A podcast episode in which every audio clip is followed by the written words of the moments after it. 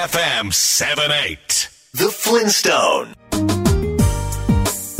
地球と遊び地球に学ぶ。ザ・フリントストーンこの番組は自然や環境をテーマに毎週スペシャルなゲストをお迎えしてお届けしています。帯渚です。さて今月の14日から上野の国立科学博物館で恐竜博2023が始まりました4年ぶりの恐竜博ということで注目が集まっています。恐竜好きなお子さんにせがまれてもう行ってきたよというファミリーの方々もいらっしゃるでしょうね。今回はトゲトゲがテーマということで一体どんな恐竜の化石が展示されているのか気になりますよね。ということで今週のゲストは恐竜博2023を監修された国立科学博物館の副館長真鍋誠さんです。真鍋さんは恐竜博士として知られ子どもたちにも大人気。そして先頃「君も恐竜博士だ」真鍋先生の恐竜教室という本を出されています。今日は恐竜博の見どころはもちろん恐竜界の人気者ともいえるティラノサウルスの秘密や真鍋さんたちが発掘し大注目されている新種の恐竜についても伺います。BayFM The Flintstone. Nature is beautiful The beauty that cannot be man-made. ベイ FM から帯渚がお送りしているザ・フリントストーン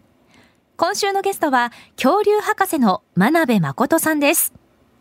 真鍋さんは1959年東京生まれ。横浜国立大学卒業後アメリカや英国の名門大学に留学し博士号を取得。現在は国立科学博物館副館長と群馬県立自然史博物館特別館長を兼務。主な研究テーマは恐竜など中生代の化石から読み解く爬虫類。そして鳥類の進化となっています。ちなみに真鍋さんは子供の頃から恐竜が好きだったわけではなく大学生になった時に地質調査をする学問を専攻すれば世界中に旅行に行けると思い古生物学や地質学を研究することにしたそうです。そしてその後化石の発掘などによりどんどん恐竜の研究にのめり込んでいったそうですよ。そんな真鍋さんの新しい本が君も恐竜博士だ真鍋先生の恐竜教室この本はコロナ禍の中、子供たちに向けて行ったオンライン授業が元になっていますが、大人が読んでも面白い恐竜の入門書的な本なんです。ではこの本をもとに恐竜に関する素朴な疑問についてお聞きしていきたいと思います。ティラノサウルスは大きくて強いというイメージがありますが、体が大きいと維持していくのが大変で、それは寿命にも影響しますよね。真鍋さん、ティラノサウルスの寿命はどれくらいだったと推定できますか？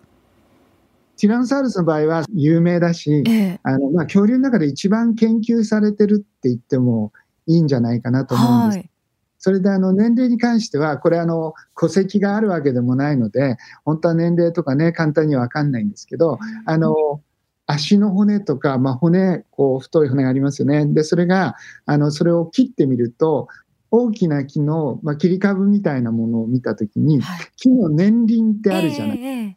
ー、あれを数えると樹齢何年って分かったりする。はい、であれと似たような方法で、あの、骨の断面を切ると木の幹みたいにこう見えて、で、そこに成長の跡が線として残ってる場合があるんですね。でそれを数えると、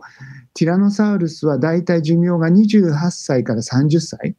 それで20歳ぐらいでもうほぼ成長して、それで後のまあ8年、10年っていうのは、その年輪と年輪の幅がすごいあのこうあの狭いので、まあ、ほとんど成長しなかったなっていうようなことで、大体20歳ぐらいで大人に、ね、なったんじゃないかって言われていて、あの、僕らもほら、人でもね、あの、12、13、14とか、ティーンエイジャーのね、はい、あの、年の頃ってすごいぐんぐん成長期じゃないですか。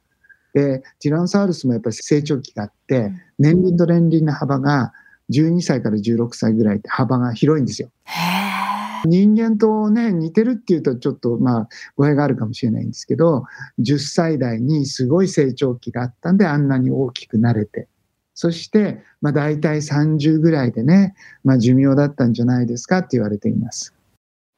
ティラノサウルスの全長は13メートルくらいで、体重は7トンぐらいだったと推定されているそうです。そんな大きな体を維持するために、1日60キロから70キロの肉を食べていたのではないかということです。Catch your motion on Bay FM 78 The Flintstone ベイ FM から帯渚がお送りしているザ・フリントストーン。今週は恐竜博士、真鍋誠さんにお話を伺っています。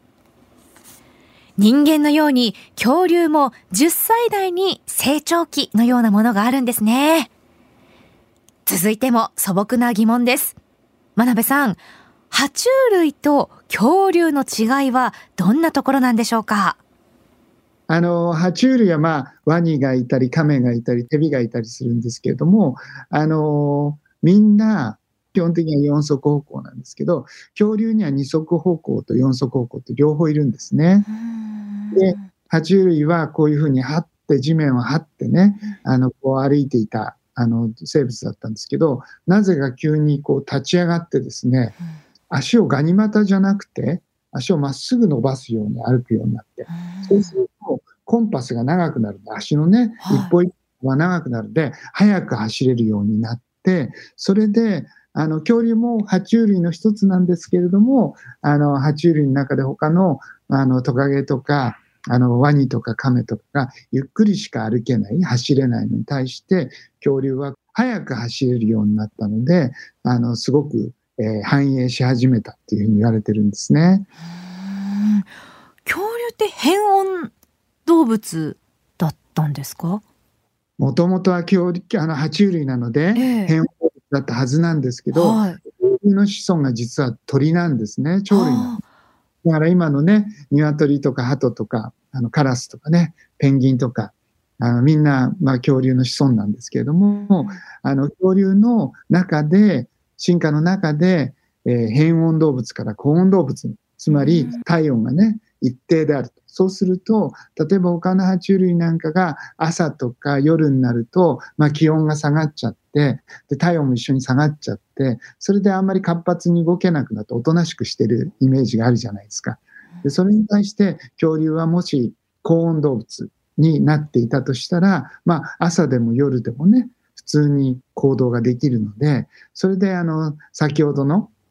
足のコンパスが長くなって、より活動的になっていって、そして高温動物になって、それで朝でも晩でもまあ活発に動けるようになったので、恐竜があれだけまあ変異したんじゃないかと言われています。で、ま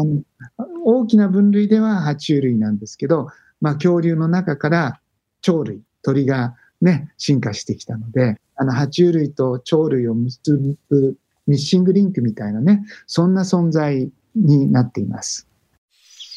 Feel the breeze with the pleasure of music. Bay FM 78. The Flintstone. ベイ FM から帯渚がお送りしているザ・フリントストーン。今週は国立科学博物館の副館長で恐竜博士の真鍋誠さんにお話を伺っています。地面を張って歩いていたのになぜか急に立ち上がって足をまっすぐに、しかも速く走れるようになったんですね。真鍋さんたちの発掘隊が化石を発見した新種の恐竜がいるんですよね。アルゼンチンで発掘されたマイプという名前のですね、はい、肉食恐竜です。えー、これはどんな特徴のある恐竜なんですか？はい。あの、ティラノサウルスがね、まあ、体が大きくて、はい、まあ、まあ、13メートルぐらい大きなものがいて、それで、恐竜時代の最後の6600万年とか7000万年前ぐらいになってくると、まあ、北アメリカ、それからアジアでは、その食物連鎖の頂点にいる、まあ、肉食恐竜がティラノサウルスの仲間でそういう手の小さい恐竜が歩き回っていたっていう情景が、まあ、よく復元されるんですけど、まあ、今回南アメリカで調査してみると見つかったこのマイプっていう恐竜はメガラプトルっていうあの仲間なんですけど、はい、あの南半球の大きな恐竜肉食恐竜たちは手が短くなってなかったんですよね。それであの目がっていうの大きいラプトルっていうのはまあ略奪者とか泥棒って意味なんですけど、手のところに大きな鍵爪がついているグループなんですね。だから、ね、北半球ではティラノサウルスみたいに手が短くなっちゃって小さくなっちゃってるっていうような進化があったのに対して、南半球では手は小さくならなくて、手に大きな鍵爪をつけつけてるようなね、そんな恐竜があの繁栄していたみたいだっていうようなことが、まあ分かってきたんですよね。場所によって違うんですね。でも、どうでした？こう発掘した瞬間っていうのは、真鍋先生、どんなお気持ちでした？はい。あの、まだまあ発掘してる段階って、地層の中に、うん、まあ、骨とか歯が埋まってる状態じゃないですか。はい、で、それを研究室まで持って帰ってきて運んで、まあ、あの、クリーニングって言うんですけど、はい、砂とか泥、岩石を削っていって、それで、まあ、骨とか歯をきれいに取り出して、あ、こんな形してるんだね、こんな大きさしてるんだねっていう、こんな特徴があるんだねってことに気がついていくんで、発掘してる時には、あ、肉食恐竜の化石が見つかったってみんな喜んでたんですけど、これがね、新種かどうかっていうのは実際に研究していって、この特徴はね、他のさっき言ったメガラプトル類ってね、手が小さくなっていない大きな肉食恐竜だろうなっていうのは分かってたんですけど、メガラプトルっていうのは他にいたりするので、そのメガラプトルとどこが違うんだろうみたいなことを、まあ、あの研究室で、あの、こう、比べながら、あ、これはすごい重要な違いだから、これは新種って言えるんじゃないかなっていうことで、あの、じゃあこういう特徴に基づいてね、私たちは新種だと思いますって論文を発表したんですね。新種を発見ってすごくワクワクしますよね。新種として発表した肉食恐竜、マイプは全長が9メートルくらいだと推測しているそうです。ちなみに正式な名前はマイプマクロソラックス。マイプとはパタゴニア地方の伝説に出てくる風の死神という意味。そしてマクロは大きな。ソラックスは胴体だそうですよ。真鍋さん、マイプを発掘したパタゴニアもそうだと思うんですが、化石のありそうな場所は環境的には厳しいところですよね。そうですね。はい、まあいろんな場所があるんですけど、うん、あの、よく皆さんの恐竜化石のね、発掘現場のイメージなんかだと、えー、モンゴルのゴビ砂漠だったりね、アメリカの西部だったり、はい、今回のあの、アルゼンチンのね、パタゴニア地方も山の上なんですけど、もうほとんど木がない、草がないようなね、荒涼とした場所なんですね。で、そこで、そういう場所がなぜいいかっていうと、普通にまあ日本の山みたいなところに行くと木があって草があったりするじゃないですか。そうすると毎年雨が降ったり雪が降ったり風が吹いたりするんだけど、そういう植物が地層、地面を守ってくれてるんですよね。だけど、そういう植物がないと風が吹いたり雨が降ったり雪が降ったりすると、あの地層の表面、崖の表面がどんどんどんどん削れていくんですね。と、自然が、あの、こう、発掘をしてくれてるようなもんなんですよね。定期的に行ってる発掘現場行くと、まあ、例えば、あの、昨年の夏ね、じゃあもう、あの、こう、発掘をやめて帰りましょうっていうふうに帰ってくるじゃないですか。で、同じ場所にね、今年行ったとします。そうすると、その1年の間に、雨とか風とか雪とか氷が表面をちょっとずつ削ってくれるので、同じ場所に行っても、あ、新しい化石がここに顔を出してわかるんですよね。以前も、えー、そうやって化石の発掘を手伝ってくれるので、ああいう荒涼とした場所が、まあ、見つかりやすい、見つけやすいってことだと思うんですね。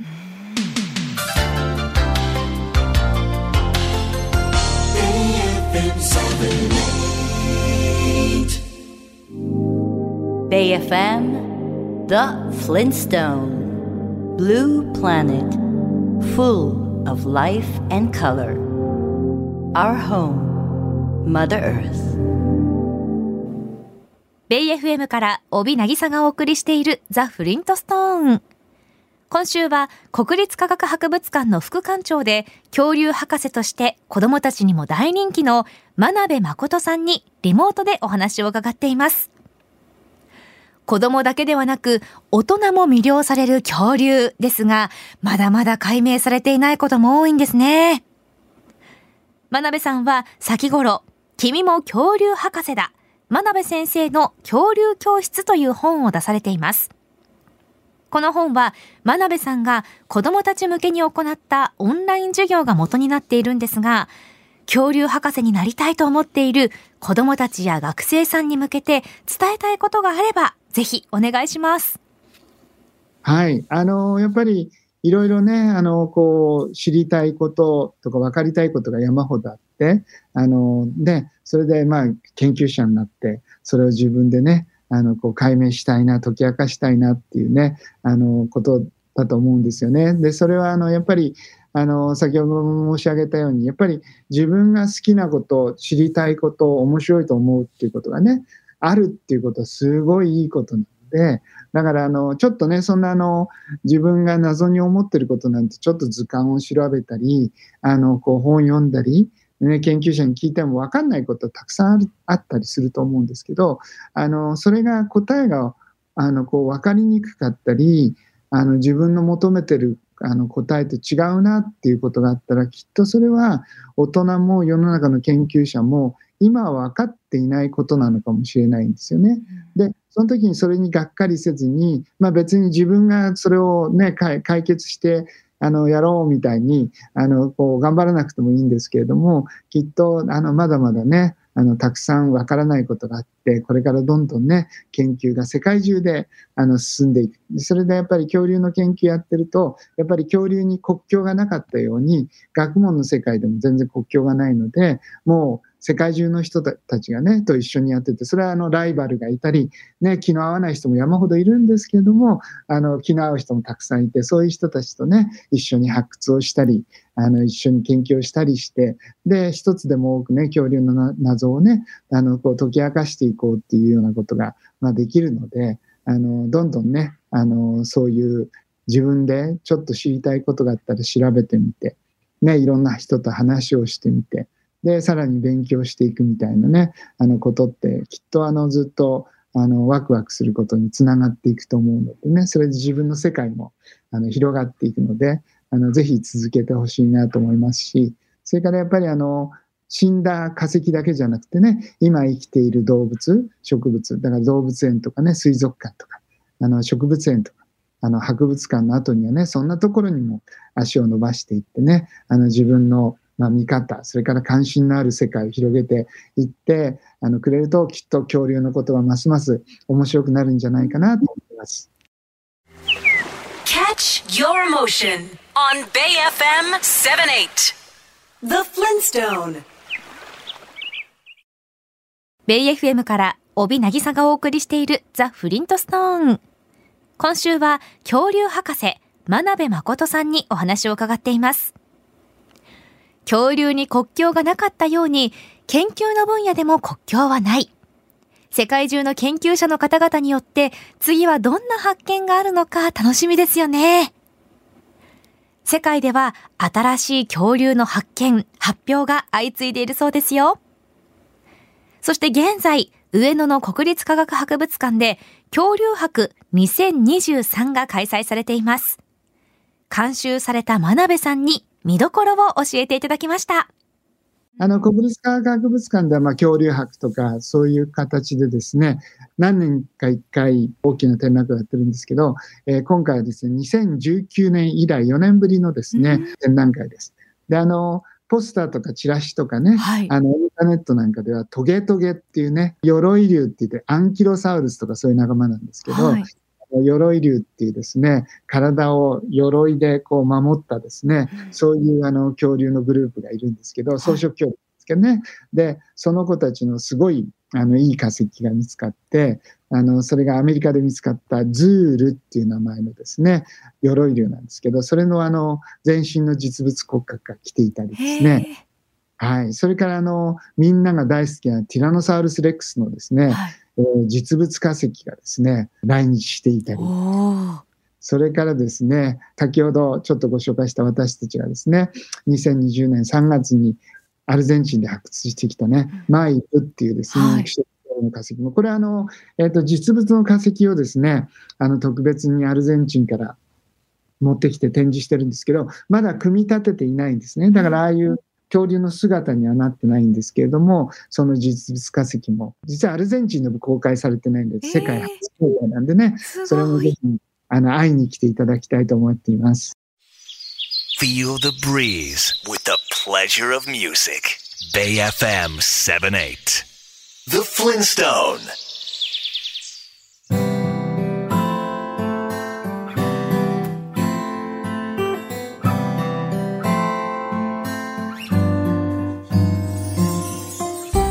今週は国立科学博物館の副館長で恐竜博士の真鍋誠さんにお話を伺いました。4年ぶりの恐竜博開催というだけあって今回の恐竜博は今まで以上に面白そうですね。マイプも楽しみですね。真鍋さんの新しい本「君も恐竜博士だ。真鍋先生の恐竜教室」には真鍋さんたちが発見した新種の肉食恐竜マイプのイラストや発掘現場の写真もあって興味深いです。恐竜に関する専門的なことが分かりやすく載っているので大人が読んでも面白いですよ。恐竜研究の入門書的な一冊ぜひ読んでみてください。岩波書店から絶賛発売中です。詳しくは出版社のオフィシャルサイトをご覧ください。また現在上野の国立科学博物館で開催されている恐竜博2023は6月18日までです。ぜひお出かけください。詳しくはオフィシャルサイトを見てくださいね。いずれのサイトもこの番組のホームページにリンクを貼っておきます。この番組はホームページも充実していますよ。今日のインタビューの書き起こしや情報そして写真も掲載しています。ぜひ読むザ・フリントストーンもお楽しみください。来週は NPO 法人リーブノートレースジャパンの代表理事岡村太斗さんをお迎えし登山やキャンプなどの野外活動で自然に与えるインパクトを最小限にするための7つの原則などを伺います。お楽しみに。それでは来週の日曜日夜8時にまたお耳にかかりましょう。ザ・フリントストーンお相手は私帯渚でした BayFM The Flintstone Did you know that there's a theory that Earth itself is a giant living organism? Keep in mind that just like all living creatures, we, mankind, are a part of nature.